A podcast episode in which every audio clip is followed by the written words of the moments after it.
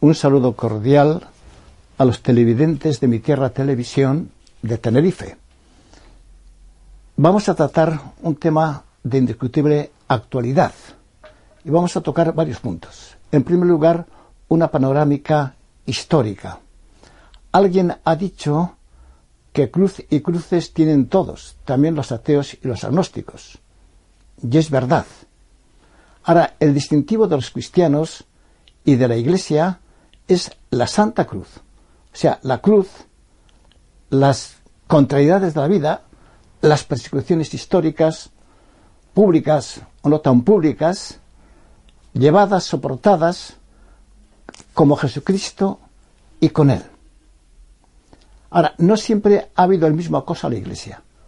Creo que puede afirmarse que cada 500 años el acoso a la Iglesia es más intenso. Por ejemplo, unas cuantas fechas. Siglo V, invasión de los bárbaros, que eran paganos, politeístas o arrianos que no creían en la divinidad de Jesucristo. 500 años más tarde, 1054, el cisma de Occidente. Por favor, el cisma de Oriente, en el que los países eslavos, los Balcanes y Rusia, se desgajaron de la Iglesia Católica. 500 años más tarde, exactamente, mediados del siglo XVI, Lutero, la reforma luterana, el protestantismo y el anglicanismo. Y el países del centro y norte de Europa e Inglaterra se separan también de la Iglesia católica. 500 más tarde, siglo XXI, el relativismo lecista masónico, la masonería. Creo que de estos acontecimientos tal vez el más grave sea el actual, ya que antes eran unas naciones europeas. Ahora, el relativismo lecista está en todas las partes de la Tierra, afecta a toda la humanidad y a todos los estratos de la sociedad, desde los internacionales, la ONU, la UNESCO, el Parlamento Europeo y los distintos gobiernos de los principales países. Piénsese que el laicismo relativista masónico fue impuesto en Francia en el año 1905. Muchos acordaron los nombres de Emile Combes, Ferry, etc. Y curiosamente, un siglo más tarde, 2004-2005, el gobierno masónico de Rodríguez Zapatero está implantándolo en España. Vista esta, después de ver esta vista panorámica, vamos a ver las raíces o la génesis de la masonería. La masonería, como otros acontecimientos que he dicho y otros históricos, no brotan como por generación espontánea. Fueron precedidos por un periodo de gestación más o menos prolongado. Pasa como cuando se pone el agua a calentar. Se enciende el fuego, al principio el agua sigue aparentemente igual, pero pronto hay un vaho que se va elevando cada vez más denso y después de un rato aparece una bruja aquí, otra allá y luego toda la masa acuosa, hierve. Y si sigue a 100 grados o más, que es cuando el agua pasa de estado líquido al gaseoso, al, vapor, el agua desaparece. Y el vaho llena toda la habitación. Si ese agua tiene una sustancia odorífera, por ejemplo, olor a violeta, toda la estancia olerá a violeta. Cuanto ya no hay agua en el recipiente. una vez que la masonería, por ejemplo, ha difundido sus principios, que luego veremos cuáles son, en todos los estratos de la sociedad, además de una forma invisible, en secreto, ya cualquiera piensa y habla de acuerdo con el relativismo laicista, o sea, con lo políticamente correcto. La masonería aparece, nace oficialmente en el año 1717. Antes, en Europa, en la Edad Media, bueno, masón se sabe que es una palabra francesa, también inglesa, que significa albañil cantero cualificado. Eran los, los constructores de las catedrales, también de los monasterios y de las iglesias. Eran cofradías cristianas, católicas, hasta que apareció el protestantismo y los anglicanos. Tenían sus, patronos, ese día celebraban una misa y una fiesta, un banquete de fraternidad, celebraban misas por los difuntos de la cofradía, de, masones, de albañiles y, y canteros cualificados, sus estatutos y reglamentos empezaban todos con la fórmula clásica de en el nombre del Padre, del Hijo y del Espíritu Santo, por la intercesión de Santa María, eran cofradías cristianas profesionales, es lo que se llama masonería operativa o profesional. Ahora, en el año 1719, pronto, dos después de ser fundada la masonería, Desaguilier y otros masones hicieron una quema ritual de estos libros, de estas constituciones y de estos reglamentos el día de San Juan Bautista, aniversario de la fundación de la masonería. ¿Por qué quemaron estos libros? ¿Para señalar que rompían con la masonería medieval, que era católica o cristiana? De Carlos de la Cierva, el principal especialista en la masonería en España, sugiere que sería para borrar toda huella católica. Es posible. No obstante, lógicamente, no consiguieron eliminar todos los rituales, todos los reglamentos. Algunos se conservan. No sé por qué en España no se ha estudiado esta sección todavía. Hay estudios sobre los reglamentos y constituciones de las cofradías medievales de masones en Francia, Italia, Inglaterra, en España no. En la Edad Media los masones eran todos profesionales de la construcción. Solamente admitían no albañil, no constructor, al capellán, que celebraba las misas, etc. En Inglaterra admitieron pronto al príncipe de Gales. Ahora, hacia 1600 ya fueron admitiendo, son miembros aceptados o invitados otros profesionales, por ejemplo, abogados, médicos, profesores, filósofos, que llevaron ya una ideología filosófica no cristiana. En el 1700 ya hay logias que son, todos los miembros son masones especulativos o, filósofos, o no, no profesionales y por eso ya cuatro logias en 1717 se juntan eh, y se inicia la masonería moderna, la masonería llamada especulativa, que va a difundir los principios masónicos por todas las partes. ¿Cuáles son los principios masónicos? El hombre tiene sentimientos, siente, imagina, pero se dirige por las ideas, por los pensamientos. Aunque los sentimientos y, las imaginaciones pueden producir interferencias más o menos favorables o perjudiciales. Los principios son los que impregnan las ideas, las que marcan la directriz. el principal o el primer principio de la masonería es el relativismo. Recordad lo que dijo el canal Ratzinger, ahora Benito XVI, cuando habló de la tiranía del relativismo en los tiempos actuales. Un pensador polaco, Bauman, clasifica todo lo moderno como líquido. Habla sociedad líquida, amor líquido, modernidad líquida, porque el líquido no tiene forma propia. El agua, por ejemplo, tiene la forma del recipiente, forma de copa, de vaso, de botella. Según sea el recipiente, esa forma tiene líquido. Si el líquido se derrama en el suelo, se adapta a la configuración del suelo. Bien, por eso el relativismo no tiene unos principios válidos para siempre. Acepta mi verdad, tu verdad, su verdad, no acepta que exista la verdad. Una verdad válida para todos los tiempos y para todas las personas y todas las regiones de la Tierra.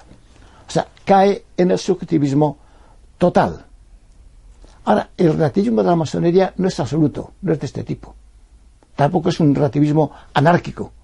Cada uno puede hacer lo que quiera, al capricho, no. Es un relativismo que se puede llamar historicista sociocultural. Depende de la época. Hay que atenderse a lo, a lo que domina en cada época. Por eso, antes, hace 50 o 100 años, y durante los 2000 años de la Iglesia, el divorcio, el aborto, las relaciones homosexuales, la eutanasia eran malas. Ahora, en cambio, ya no solamente son malas, es que son indicios de progreso, según dicen. Es volver a la época de decadencia de Roma, retroceder casi dos siglos. Por tanto, valores ético-morales y verdades dependen de cada época. Ahora, ¿quién es el que controla esas verdades relativas? Evidentemente, dice la sociedad, son el consenso de todos los ciudadanos, que están representados por los elegidos democráticamente, o sea, en el fondo por el gobierno, que es el que impone, no solamente expone, es el que impone unas verdades o unos valores ético-morales.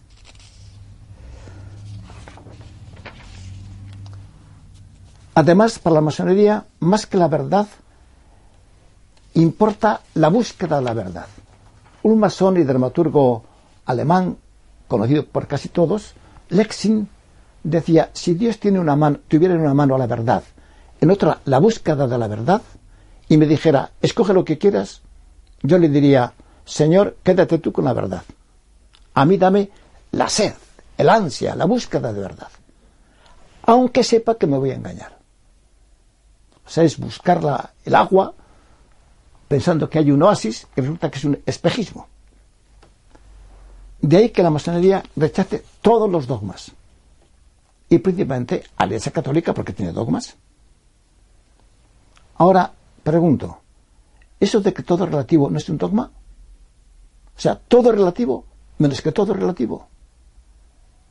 La masonería además tiene lacmars, o sea, mojones que delimitan el terreno por ejemplo, creer en el gran arquitecto del universo, no aceptar a las mujeres, la mayoría de la gran logia, aunque actualmente tienen logias adoptivas formadas por mujeres.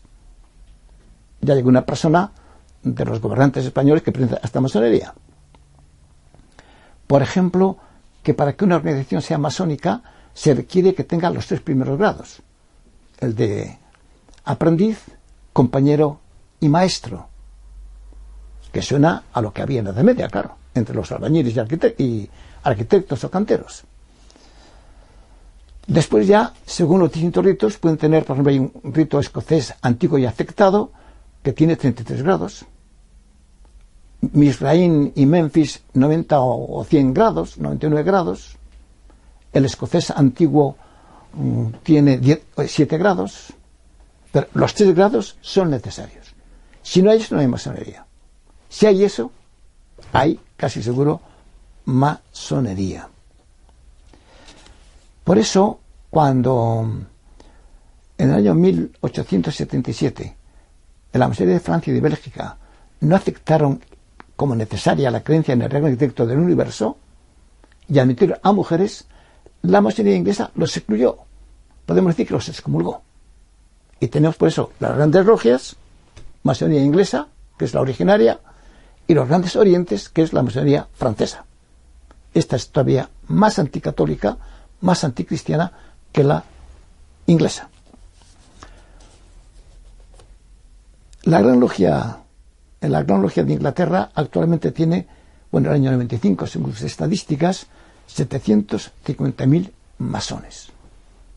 De una gran logia en cada nación, pero la gran logia de España, con sede en Barcelona y ahora también en Madrid, la central, y con 150 logias.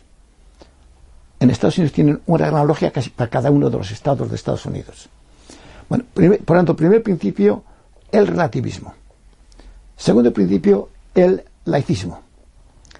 Laicidad consiste en la aconfesionalidad del Estado, la separación de la Iglesia del Estado.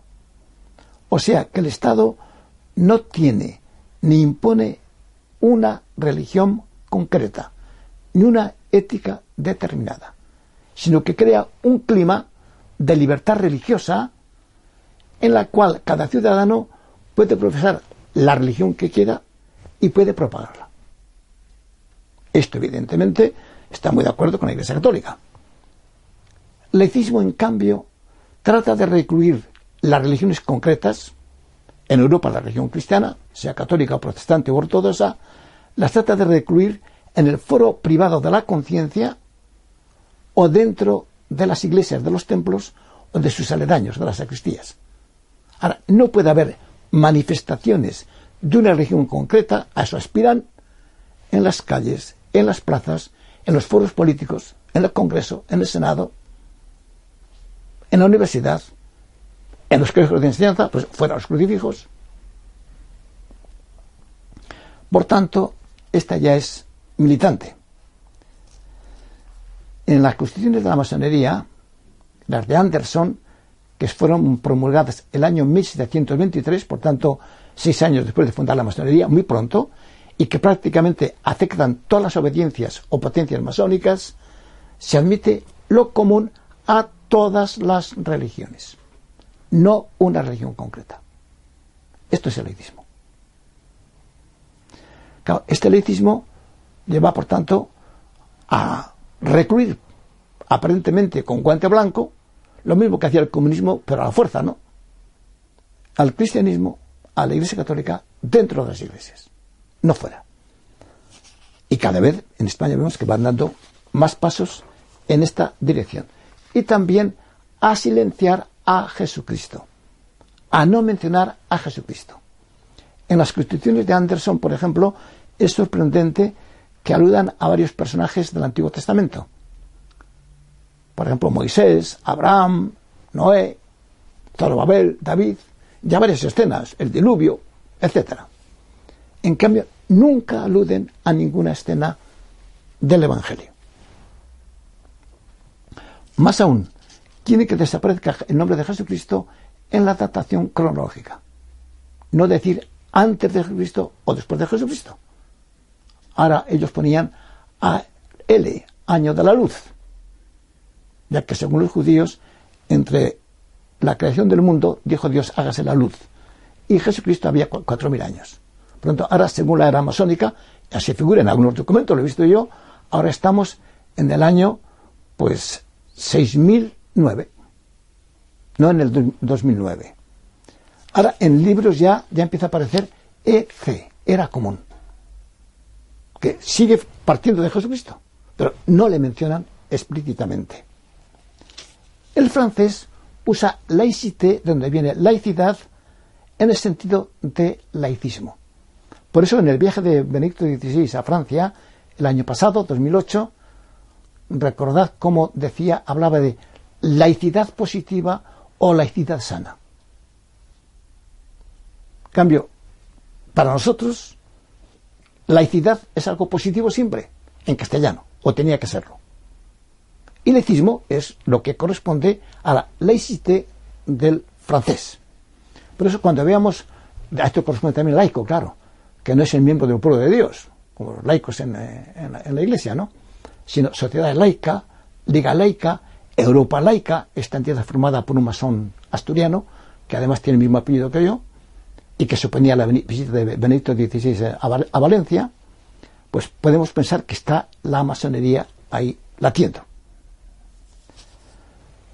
Y tercer principio es la gnosis, una palabra griega que significa conocimiento, pero en este contexto del gnosticismo, de nueva era y de masonería, es un conocimiento superior al de los sentidos, al de la razón y al de la fe, que es un conocimiento experiencial, vivencial, por medio de una iluminación que es salvífica, que llega, que lleva al hombre a su plenitud. Es lo que se ve en, las logias masónicas, que donde está el, el, ara con el libro sagrado y el compás y la escuadra, a la izquierda tiene la piedra bruta, una piedra tal como sale de la cantera sin desbastar, que es el símbolo de los profanos, llaman profanos a los no masones. Y a la otra parte está la piedra cúbica, que está bien labrada, bien perfilada y es el símbolo del hombre perfecto, o sea, del masón, que llegará a ser el hombre perfecto mediante las iniciaciones y la ayuda de los hermanos, o sea, de los masones.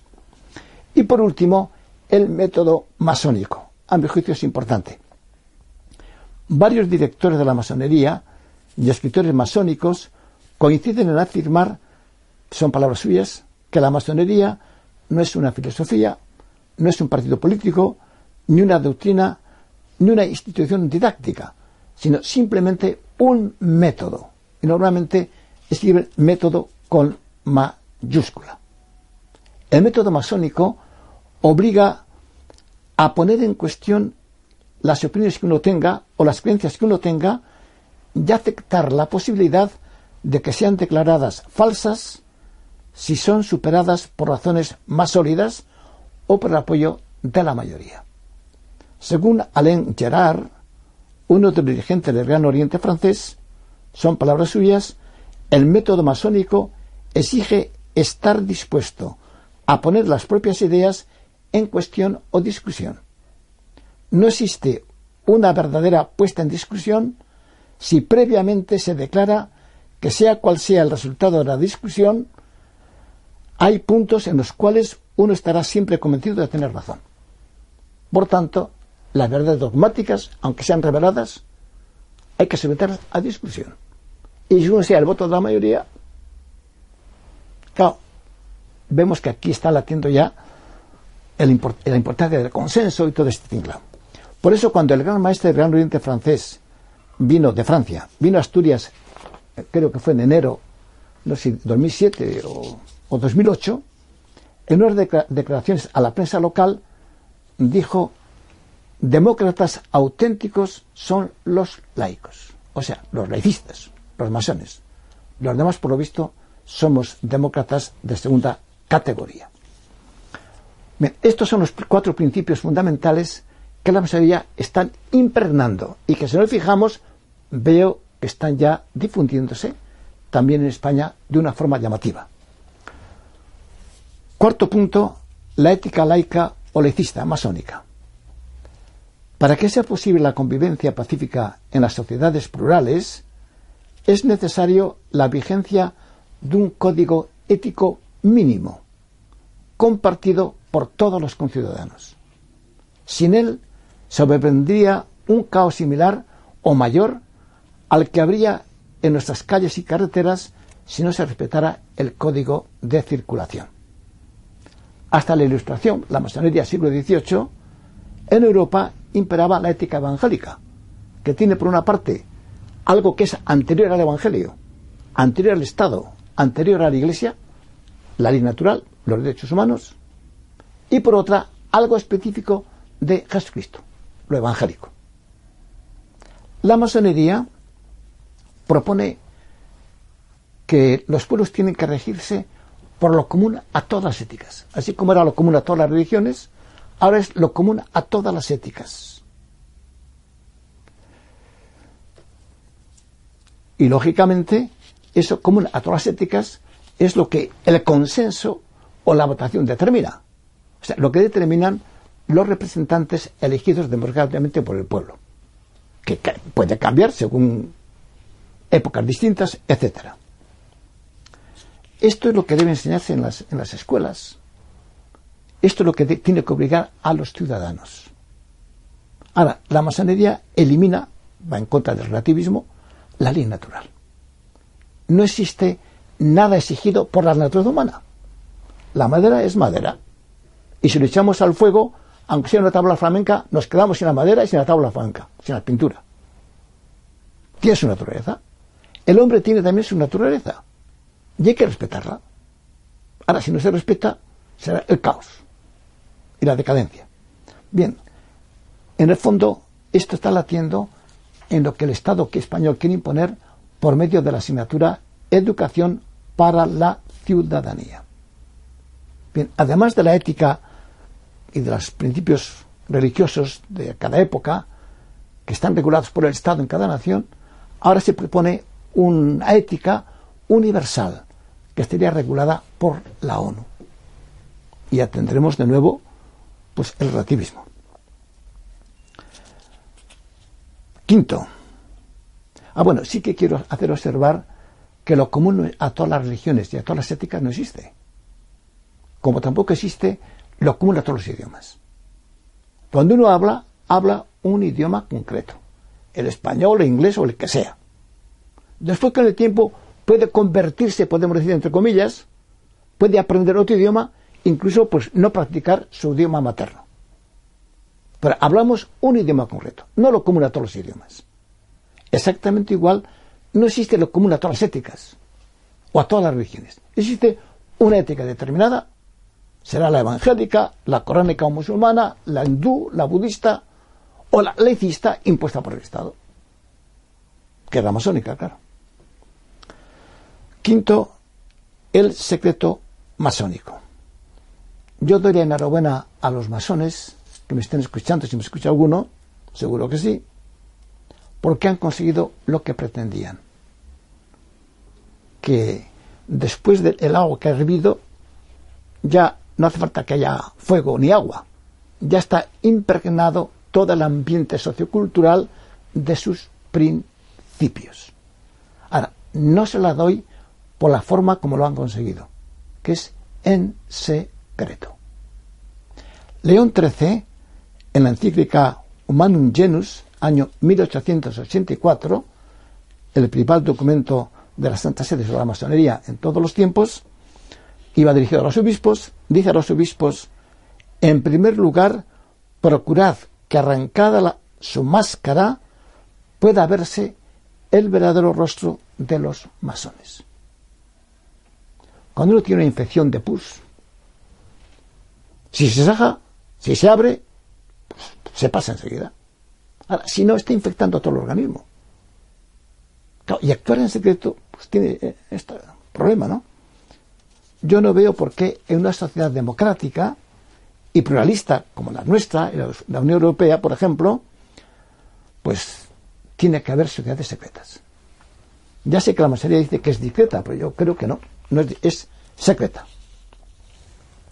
Y digo que es secreta, primero porque tiene nombre iniciático. Cuando uno ve un documento masónico ve allí Napoleón, el Cid, Danubio, Ebro. Y dice, ¿quién será este señor? Esto ya sé que en la gran logia, en la gran logia, las grandes logias, la inglesa, pues no, ahora no se usa, o muy poco. Sigue vigente en el, en el Gran Oriente, en la masonería francesa. Segundo, la escala de los grados el que está en el grado primero solo conoce lo del grado primero, no del segundo, tercero o treinta, el que sea. Y así, a medida que va ascendiendo, va conociendo lo que antes estaba secreto para él. Incluso para los masones, claro. Mucho más para los profanos que no conocemos nada.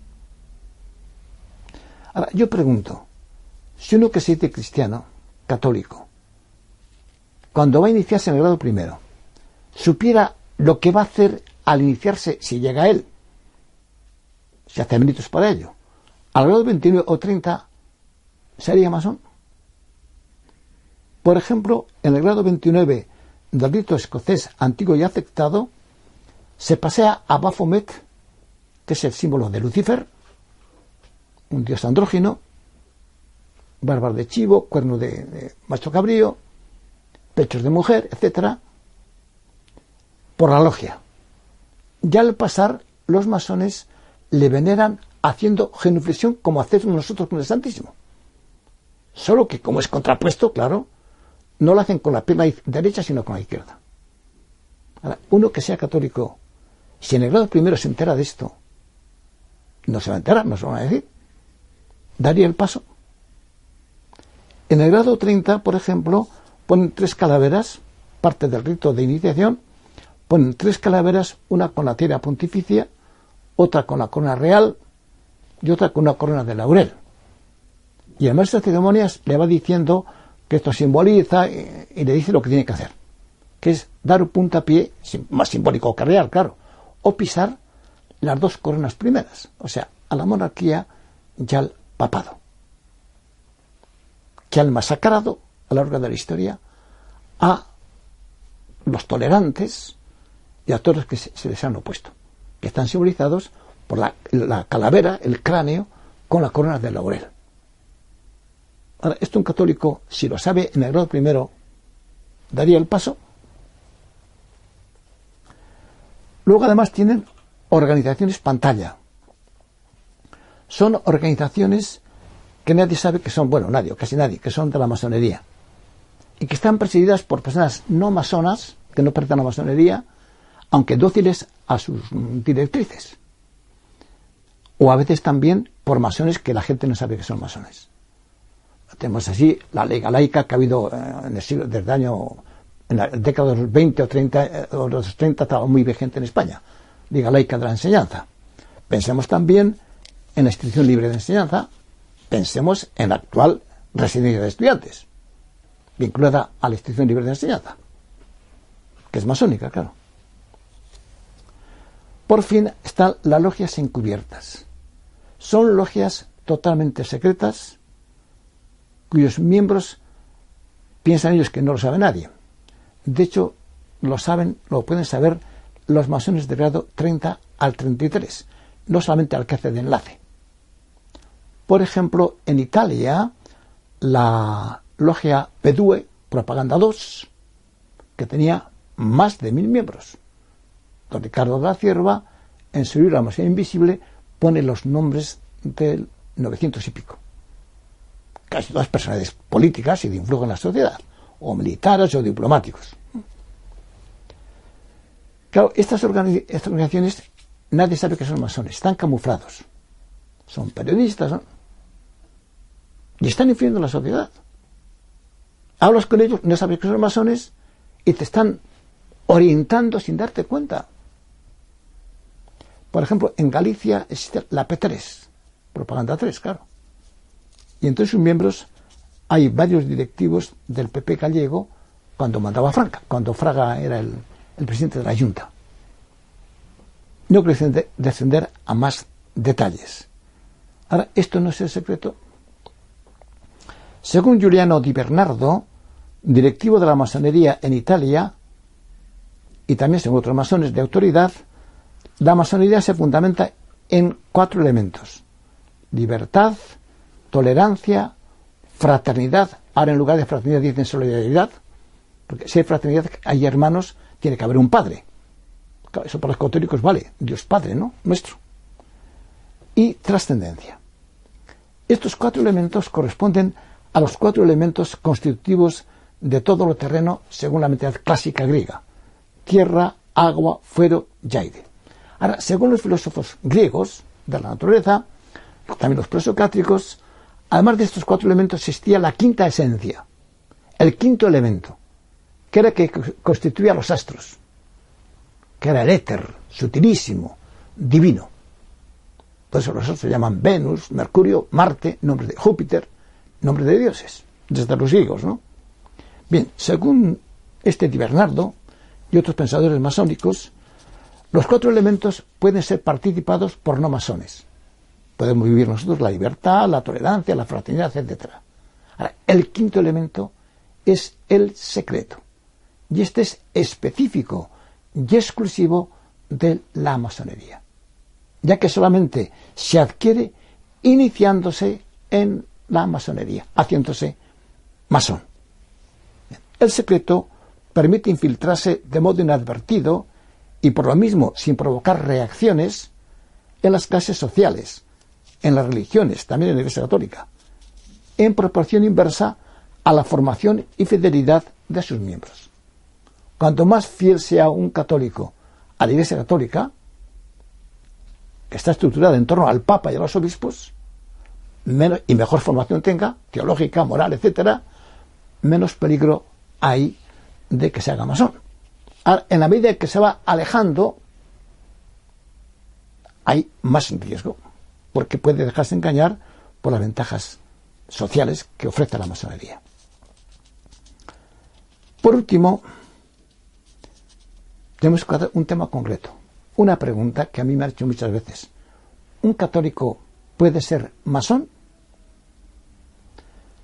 Se está propalando el rumor de que tras el Concilio Vaticano II la Iglesia ha cambiado su actitud ante la masonería, que ahora ya se puede ser al mismo tiempo católico y masón. Pero de hecho no es así. Y yo no sé cómo masones o filomasones lo dicen sabiendo que no es así. El Código de Derecho Canónico, promulgado por Benedicto XV en el año 1917, segundo centenario de la fundación de la masonería, excomulgaba, dice literalmente, a quien se inscribe en la secta masónica o en otras asociaciones del mismo género que maquinan contra la Iglesia. Canon 2335. Tras el Concilio Vaticano II, el 27 de noviembre de 1883 entró en vigor el nuevo Código de Derecho Canónico. En él se incluye ese canon anterior, pero sin mencionar a la masonería. Pues para evitar cualquier confusión, el día anterior, el 26 de noviembre del 83, el cardenal Ratzinger, con la aprobación de Juan Pablo II, publicó una declaración sobre las asociaciones masónicas. En ella se dice textualmente, se mantiene inmutable el juicio negativo de la Iglesia respecto a las asociaciones masónicas, ya que sus principios han sido considerados siempre inconciliables con la doctrina de la Iglesia, y por lo mismo la adscripción a las mismas permanece prohibida los fieles que pertenecen a las asociaciones masónicas están en estado de pecado grave y no pueden acceder a la Sagrada Comunión. Creo que la norma es bien clara. Pensemos que dice que los principios, no es que maquinen o no maquinen contra la Iglesia, los principios de la masonería son inconciliables. Y por tanto, o esos principios se rechazan o se diluyen o un católico no puede ser masón. Lo tremendo es que algunos masones y masonas, sobre todo a la clase política, comulgan para negar su pertenencia a la masonería y engañar incluso a clérigos ingenuos.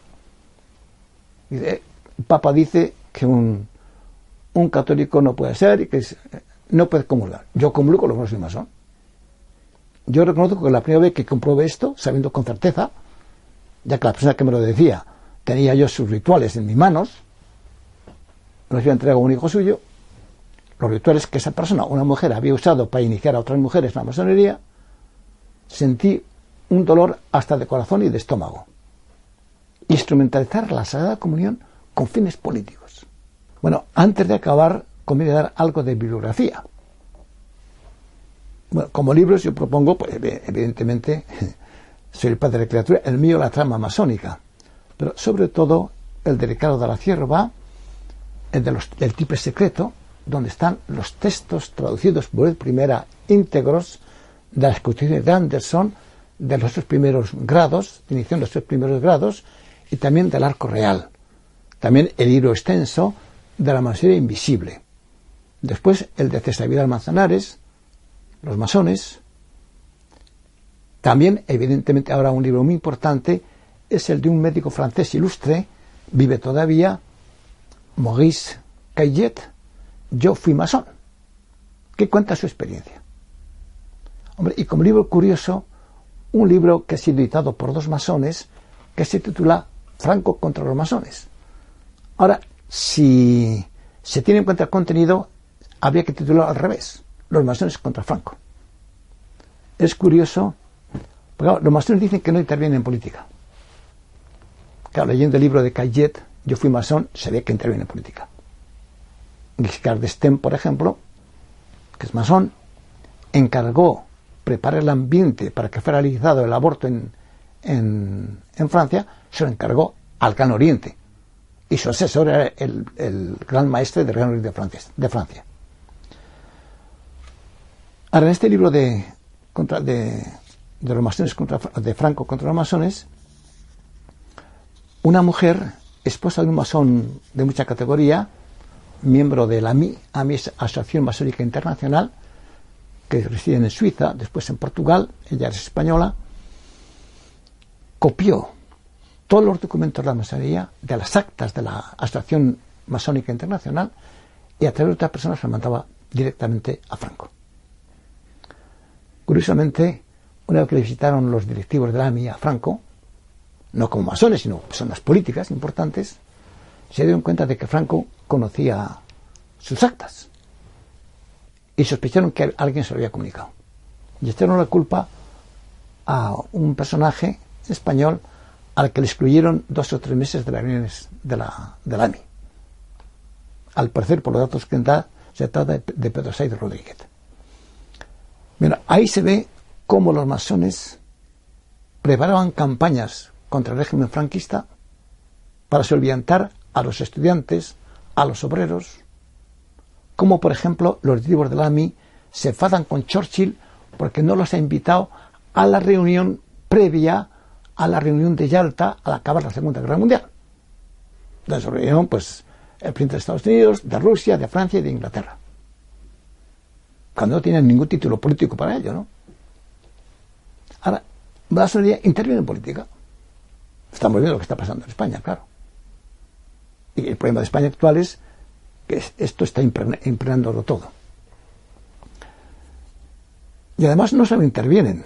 Por ejemplo, se conocen documentos, el gobierno de Vichy, Jean Petain, confiscó los documentos masónicos en Francia y he visto documentos donde un masón ilustre dice, sí, los políticos tienen que ser fieles a su partido, pero deben también mucho a la masonería.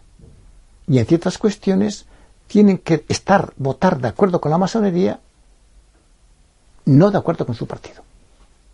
Esto en España, en la República, pasó igual.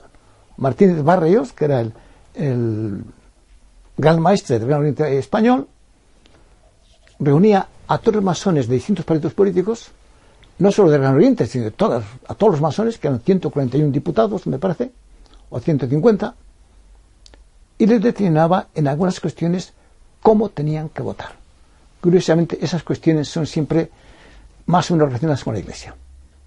La exclusión de los religiosos de la enseñanza, la alegación del aborto, no del aborto del divorcio, los cementerios civiles, etc.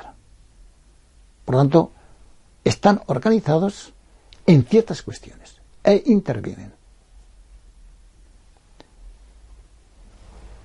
Bueno, después de ver esta, esta exposición, yo sigo dando la enhorabuena a los masones.